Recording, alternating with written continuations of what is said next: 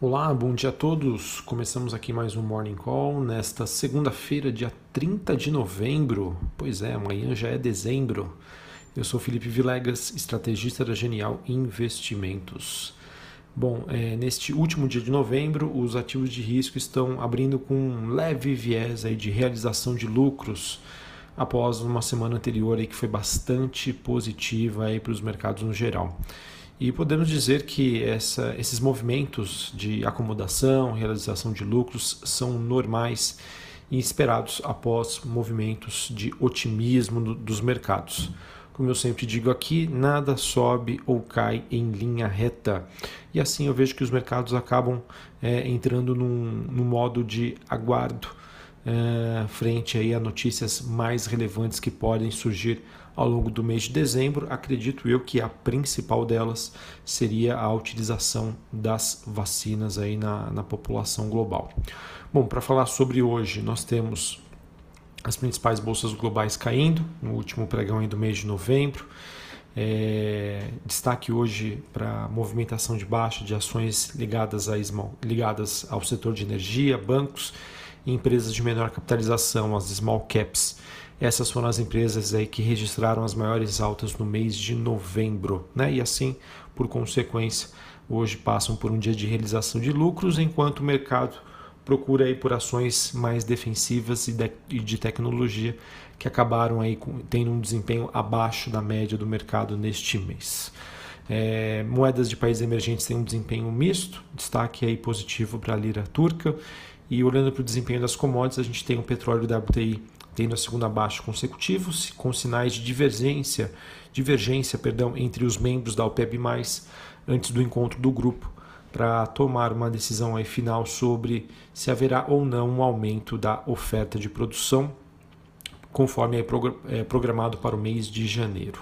Metais industriais seguem em alta em Londres e o minério de ferro também se sustenta no movimento positivo após a divulgação dos dados da China a China que divulgou os PMIs do mês de novembro. O PMI é um indicador de atividade econômica ligado à indústria e serviços. É, digamos que esse PMI apresentou a alta superior às expectativas é, e, e, com uma avaliação qualitativa bastante positiva, confirmando assim um bom momento da economia chinesa em um cenário em que o mercado já esperava aí é, uma forte recuperação. Então, digamos que o PMI oficial é, do setor industrial da China subiu de 51,4 pontos para 52,1 pontos em novembro, outubro contra novembro, atingindo assim o maior nível em três anos. E como eu já havia dito, né, esse resultado veio acima do que era esperado pelo mercado. O mercado que esperava um número de 51,5 e veio 52,1. O PMI de serviços aumentou também de 56,2 em outubro para 56,4 em novembro. É, eu acho que confirma aí todas as expectativas em que cria-se esse cenário bastante construtivo para o final do ano, porém a gente sempre deve tomar cuidado frente a esse movimento muito positivo que aconteceu nos, nos últimos dias de maneira acelerada, o que vai fazer então com que o mercado acabe adotando uma postura de maior seletividade. É, um outro ponto que eu queria tocar aqui com vocês é o fato de que a gente deve observar no curto prazo uma certa dicotomia é, em que a gente deve ver ainda notícias desafiadoras em relação à pandemia, porém com o mercado olhando por cima do muro, né, com a vacina realmente batendo a porta. É, nós temos aí várias notícias né, de que Europa e Estados Unidos poderão dar início a esse processo de vacinação é, agora no mês de, de dezembro. Então, por mais que a gente tenha aí um número de, de infecções, as fatalidades até eventualmente possam aumentar, a gente espera que isso não aconteça, mas com a vacina realmente muito próxima, isso dá, de certa maneira, uma tranquilidade para os investidores. É, inclusive, uh, na Europa, alguns países já se programam aí para afrouxar as medidas de, de prevenção, distanciamento, né, que foi adotado há alguns dias, mostrando que essas medidas estão se mostrando aí cada vez mais efetivas. É, o número de infecções por Covid na França caiu pro, para o maior, é, para o perdão, o, o nível mais baixo em quase oito semanas e o número de pacientes em terapia intensiva também continua em tendência de baixa. A situação, como eu já disse, né, melhorou de linha geral nos principais países europeus E sobre os Estados Unidos, a gente teve uma notícia aqui de que Nova York já estaria planejando uma reabertura das escolas no próximo dia 7 de dezembro. É, apesar dessa segunda onda, a taxa de fatalidade hoje é de 2%, é substancialmente menor aí do que os 7% no início da pandemia. A gente também teve o Goldman Sachs esperando que uma grande proporção da população global é, envolvendo as principais economias desenvolvidas já recebam uma vacina até meados do próximo ano, ou seja, né, impulsionando assim e ratificando essas expectativas de um forte crescimento aí da economia global para 2021. É, bom, sobre o Brasil, as notícias ah, ainda são pouco precisas, né? nada de grande novidade. É, porém, existem sinais de preocupação em relação à aceleração da Covid-19 aqui no país. É, não podemos descartar medidas mais duras de, de contenção e prevenção para os próximos dias, semanas, enfim. É, isso porque a gente já observou em algumas capitais, como Curitiba e também Porto Alegre, sinais de maior restrição que foram adotadas é, pelos governos locais.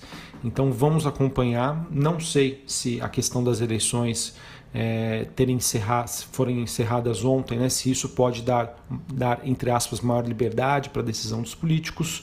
Porém, é, bem, é um assunto aí super delicado e complexo. É, a gente tem que acompanhar. Os números, por enquanto, preocupam um pouquinho, tá? E vamos ver o que vai ser adotado, se realmente é necessário ou não medidas mais, mais drásticas.